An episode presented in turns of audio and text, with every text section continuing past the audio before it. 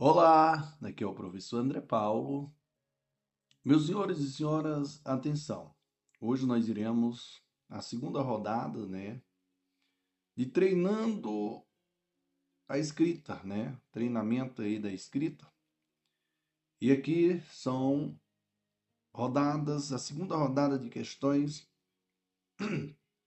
subjetiva.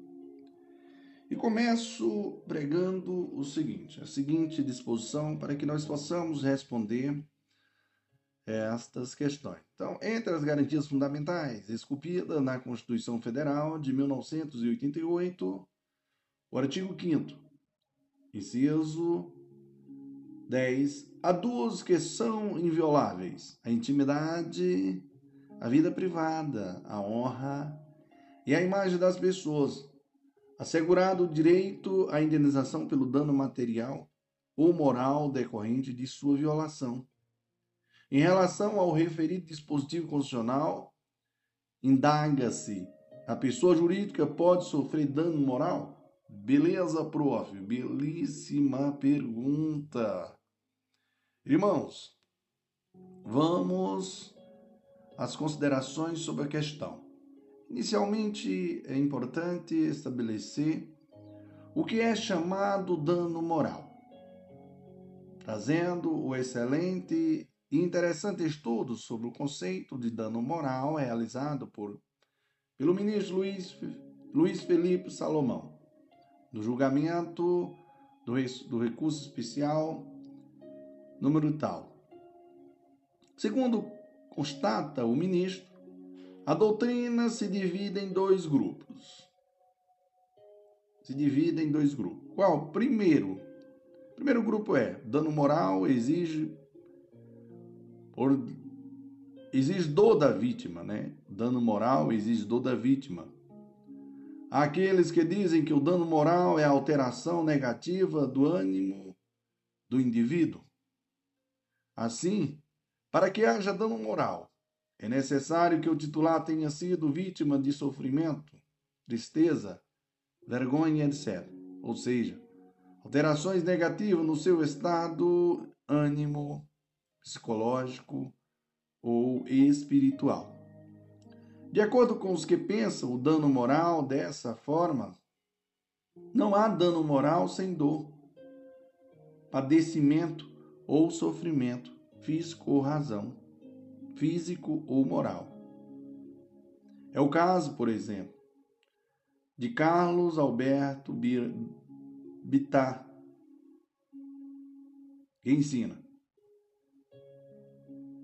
Dano, dano moral se traduz em turbações de ânimo, em reações desagradáveis, desconfortáveis, constrangedoras ou outras desse nível, produzidas na esfera do lesado. O segundo grupo diz que o dano moral não exige dor da vítima.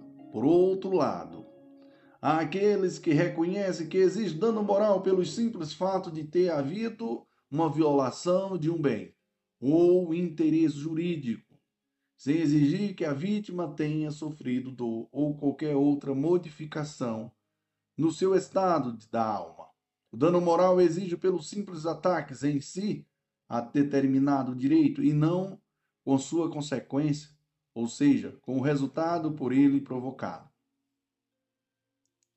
Senhores, é a posição de Sérgio Cavalieri, Cavalieri para quem o dano moral não está necessariamente vinculado a alguma reação psíquica da vítima.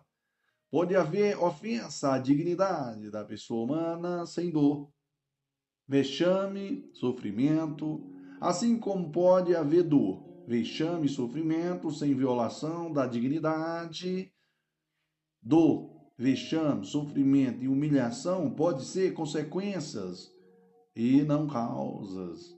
Assim como a febre é o efeito de uma agressão orgânica, a reação psíquica da vítima só pode ser considerada dano moral quando tiver por causa uma agressão à sua dignidade. Com essa ideia, abre-se espaço para o reconhecimento do dano moral em relação a várias situações nas quais a vítima não é possível de determinar, não é possível de, de não é passivo de detrimento ânimo, anímico, como se dá em ou como se dá com doentes mentais. As pessoas em estado vegetativo ou comatoso, crianças de terra idade e outras situações tormentosas. Por mais pobre e humilde que seja uma pessoa, ainda que completamente destituída de formação cultural e bens materiais, por mais deplorável que seja seu estado biopsicológico, ainda que destituída de consciência, enquanto ser humano será detentora de um conjunto de bens integrantes de sua personalidade, mais precioso que o patrimônio. É a dignidade humana que não é privilégio apenas dos ricos, cultos ou poderosos, que devem ser por todos respeitada. Os bens que integram a personalidade constituem valores distintos dos bens patrimoniais, cuja agressão resulta no que se convencionou chamar de dano moral. Sérgio, né? É isso aí, senhores. Mas eu digo a todos vocês que o STJ aderiu à segunda corrente e concluiu que é possível é possível concluir que o dano moral se caracteriza pela simples ofensa a determinados direitos ou interesses. O evento danoso não se revela a dor, não se revela na dor, no padecimento, que são, na verdade, consequência do dano ou resultado. Assim, o dano moral é a ofensa a determinados direitos ou interesses. Basta isso para caracterizá-lo. Por outro lado, dor, sofrimento, humilhação são as consequências do dano moral. Não precisa necessariamente necessariamente ocorrer para que haja reparação. Pois bem, em relação às pessoas jurídicas, o STF tem entendimento simulado no sentido de que a pessoa jurídica pode sofrer dano moral súmula 227 do STJ. O entendimento protege a honra objetiva da pessoa jurídica. Assim, quando se fala que a pessoa jurídica pode sofrer danos morais, o que se dá, o que se está dizendo é que ela pode sofrer danos contra seu bom nome, fama, reputação e etc. Então, desse modo, é possível que a pessoa jurídica sofra dano moral, desde que demonstrada ofensa à sua honra objetiva. Amém, irmão? Amém, prof. E daí eu vou mais longe, senhores, porque a pessoa jurídica é possuidora de bens extrapatrimoniais, conforme previsto no artigo 52 do Código Civil. Apesar de despida de direitos ligados à personalidade humana, né, saúde, integridade física e psíquica, a pessoa jurídica é titular de direitos da personalidade, tais como a tutela ao nome, a marca, a imagem, a reputação, a honra objetiva, né? a intimidade, como os, segredos industriais, a liberdade de ação, e etc, etc, etc. Mas Qualquer pessoa jurídica pode sofrer danos morais e ser indenizada em razão disso, prof. Belíssima indagação. O entendimento da súmula se aplica, primordialmente, às pessoas jurídicas de direito privado. Em regra, pessoa jurídica de direito público não pode pleitear contra particular indenização por dano moral relacionado à violação da honra ou da imagem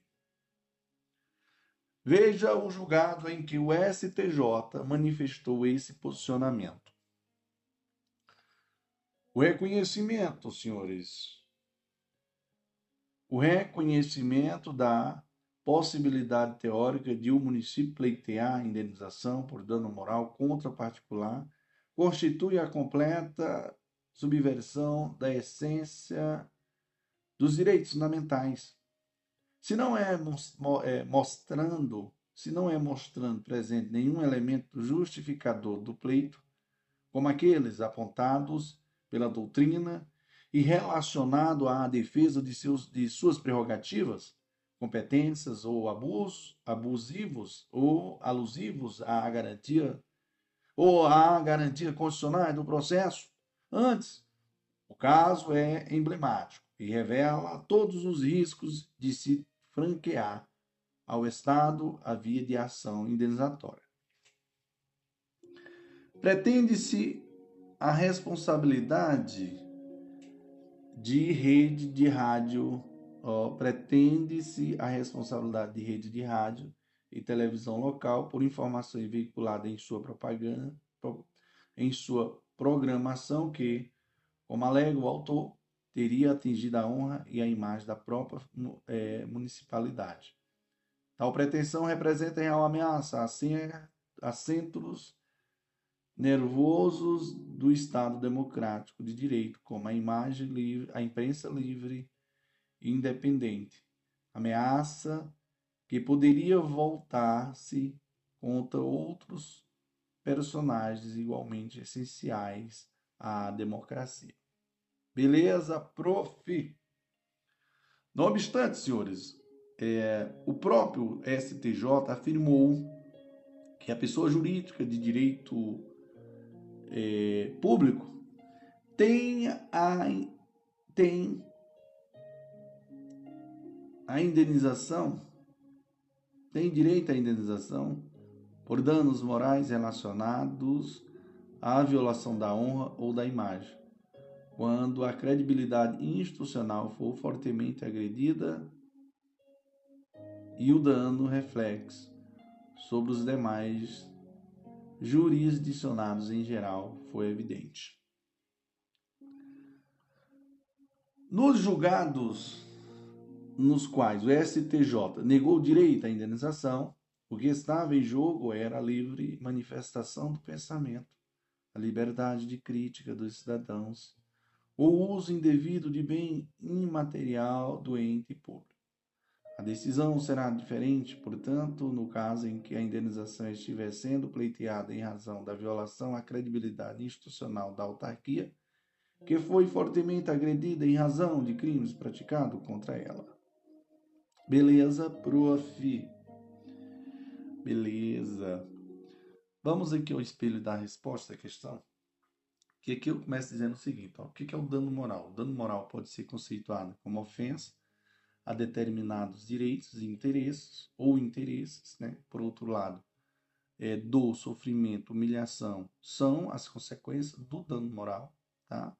Em relação às posições jurídicas, em relação, em relação às pessoas jurídicas, o STJ tem entendimento simulado no sentido de que a pessoa jurídica pode sofrer dano moral. O entendimento protege a honra objetiva da pessoa jurídica. Assim, quando se fala que a pessoa jurídica pode sofrer danos morais, o que se está dizendo é que ela pode sofrer danos contra o seu, seu bom nome, marca fama, é, reputação e etc. Então, desse modo, é possível que a pessoa jurídica sofra dano moral, desde que demonstrada ofensa à sua honra objetiva. Né? Imagem boa fama, né, pessoal? A pessoa jurídica é possuidora de bens extrapatrimoniais, conforme previsto no artigo 52 do, né, do Código Civil, apesar de despida de direitos ligados à personalidade humana, né, saúde, integridade física e psíquica, Pessoa jurídica é titular de direitos da personalidade, tais como a tutela ao nome, a, margem, a marca, a imagem, a reputação, a honra, o objetivo, a intimidade, como nos segredos industriais, e a liberdade de ação. O entendimento da súmula se aplica primordialmente às pessoas jurídicas de direito privado, em regra, pessoa jurídica de direito público não pode pleitear contra particular indenização por dano moral relacionado à violação da honra ou da imagem. Não obstante, o próprio STJ afirmou que a pessoa jurídica de direito público tem direito à indenização por danos morais relacionados à violação da honra ou da imagem, quando a credibilidade institucional for fortemente agredida e o dano reflexo sobre, sobre os demais jurisdicionados em geral for evidente. No julgado, nos julgados nos quais o STJ negou o direito à indenização, o que estava em jogo era a livre manifestação do pensamento, a liberdade de crítica dos cidadãos ou o uso indevido de bem imaterial do ente público. A decisão será diferente. Portanto, no caso em que a indenização estiver sendo pleiteada em razão da violação à credibilidade institucional da autarquia, que foi fortemente agredida em razão de crimes praticados contra ela.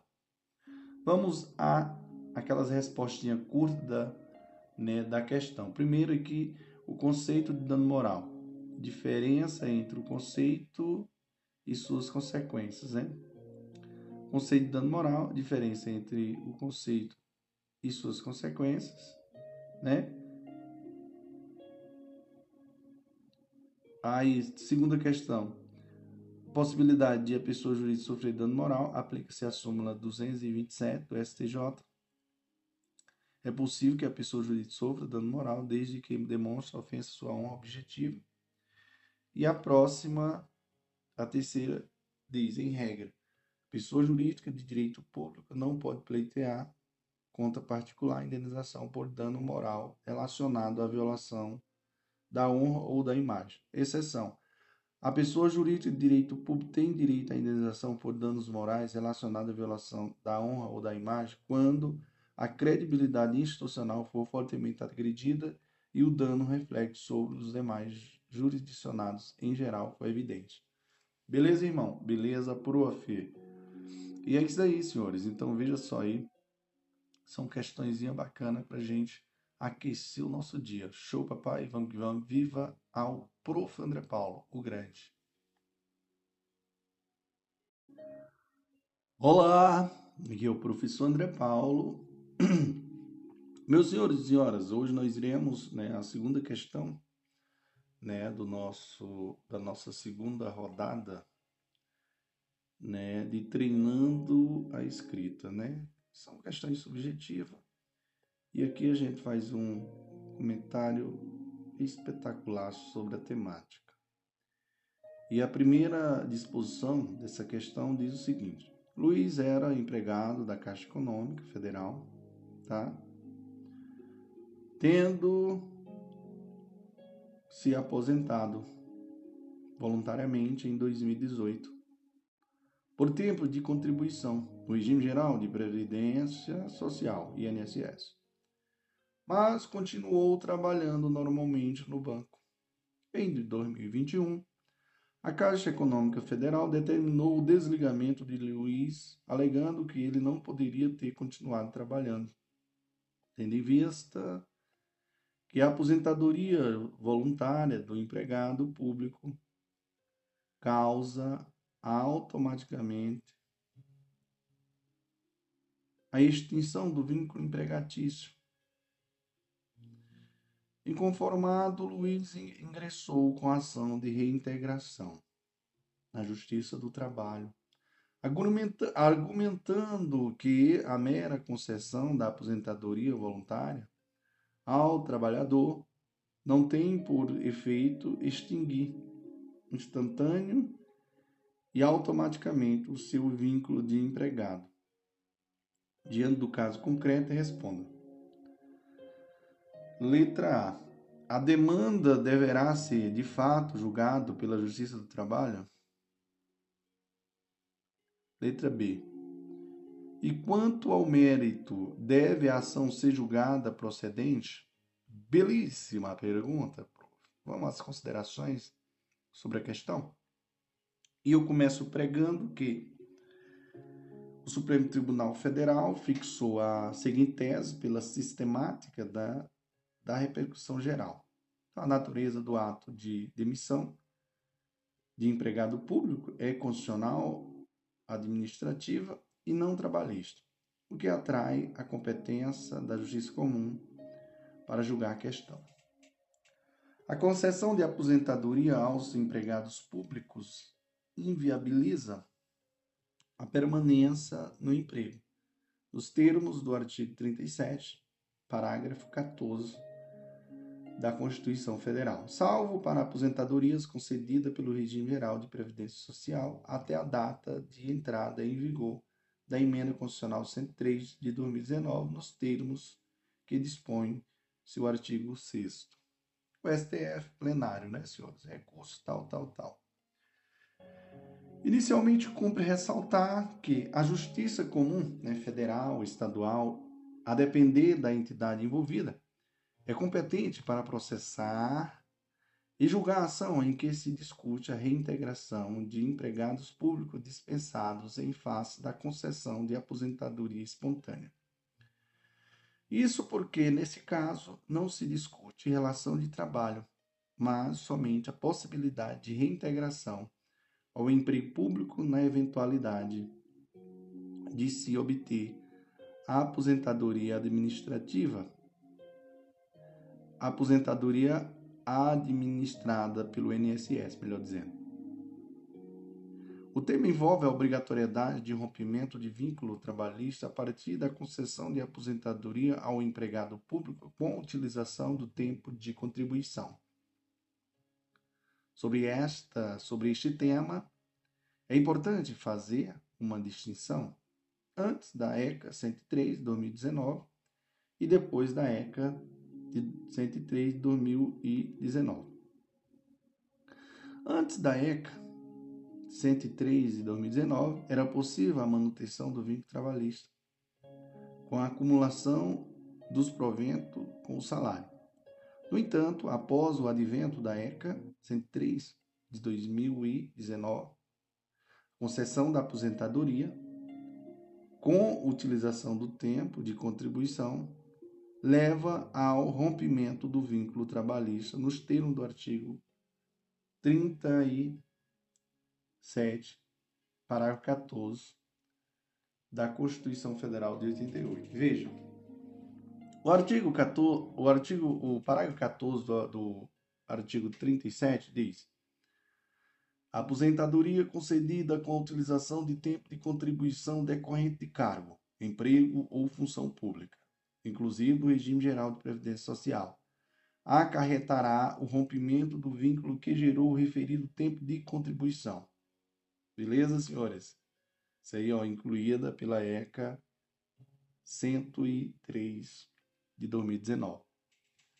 Assim, senhores, após a inserção do artigo 37, parágrafo 14, pela ECA 103 de 2019, a Constituição Federal, de modo expresso, definiu que a aposentadoria faz cessar o vínculo ao cargo, emprego ou função pública cujo tempo de, contribuição embasou a passagem do servidor empregado público para a inatividade, inclusive quando feito sobre o regime geral de previdência social.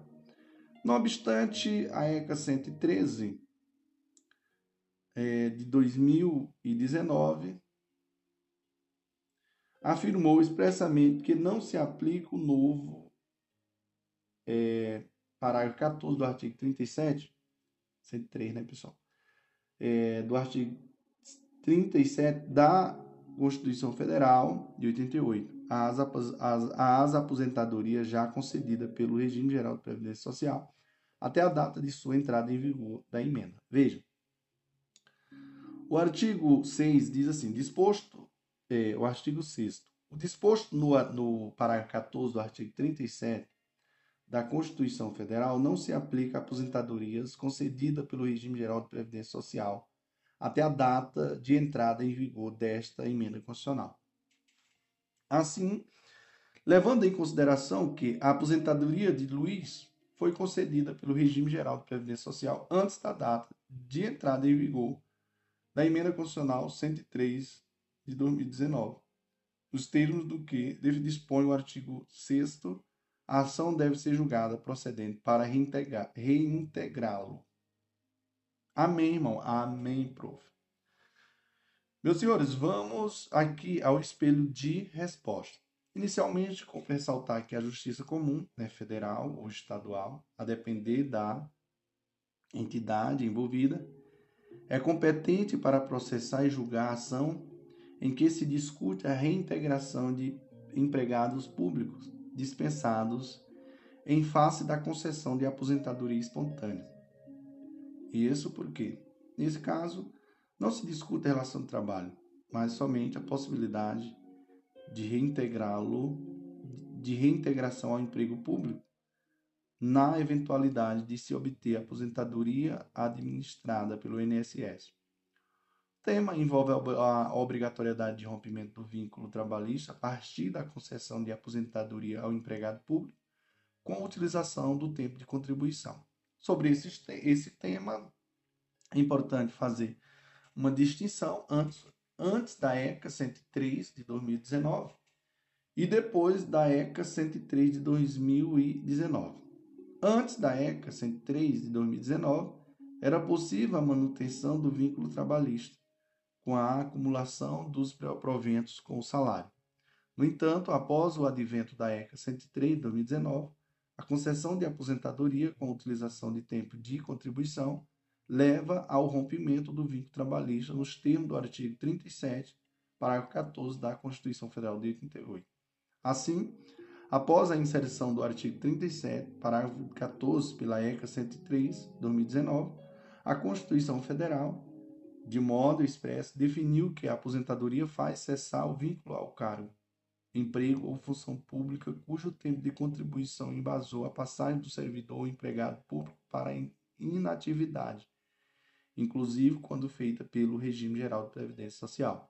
Não obstante, né, a ECA 113 de 2019 afirmou expressamente que não se aplica ao novo é, parágrafo 14 do artigo 37 da Constituição Federal de 88 as aposentadorias já concedidas pelo o Regime Geral de Previdência Social até a data de sua entrada em vigor da emenda.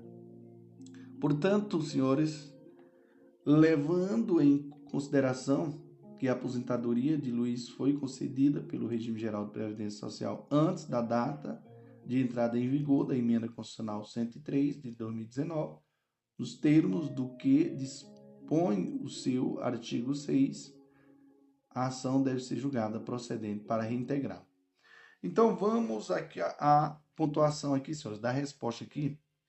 Primeiro aqui eu queria só relembrar aqui o que, que, a que, que ele pergunta. Primeiro ele diz assim, ó, diante do caso com que responda, né? Letra A, ele diz assim: a demanda deverá ser, de fato, julgada pela Justiça do Trabalho. Letra B. E quanto ao mérito, deve a ação ser julgada procedente? Show, papai, né? Então vamos lá a pontuação. Bom, primeiro, a incompetência incompetência da Justiça do Trabalho, né? Primeira, a incompetência da Justiça do Trabalho. A Justiça Comum Federal ou Estadual, a depender da entidade envolvida, é competente para processar e julgar a ação em que se discuta a reintegração de empregados públicos dispensada em face da concessão de aposentadoria espontânea. Isso porque, nesses casos, não se discute a relação de trabalho, mas somente a possibilidade de reintegração ao emprego público na eventualidade de se obter aposentadoria administrada pelo INSS. Beleza? Segundo, a distinção, a segunda, a segunda aqui, senhor, a distinção temporal em relação à possibilidade de manutenção do vínculo trabalhista com a relação de emprego, né? Antes a ECA 103 de 2019 era possível, né? A manutenção do vínculo trabalhista, com a acumulação dos proventos com salário. No entanto, após o advento da emenda 103 de 2019, a concessão da aposentadoria com a utilização do tempo de contribuição leva ao rompimento do vínculo trabalhista nos termos do artigo 37, parágrafo 14 da Constituição de 88. E a ECA 113 de 2019 afirmou espontaneamente, expressamente, que não se aplica o novo não se aplica o novo parágrafo 14 do artigo 37 da Constituição de 88 às aposentadorias já concedidas pelo regime geral de previdência social até a data de sua entrada em vigor da emenda. E a terceira, a resposta, caso concreto, né, antes da ECA 113, decisão pela reintegração. Show, papai, vamos que vamos. Viva o prof. André Paulo, o grande. Glória a Deus.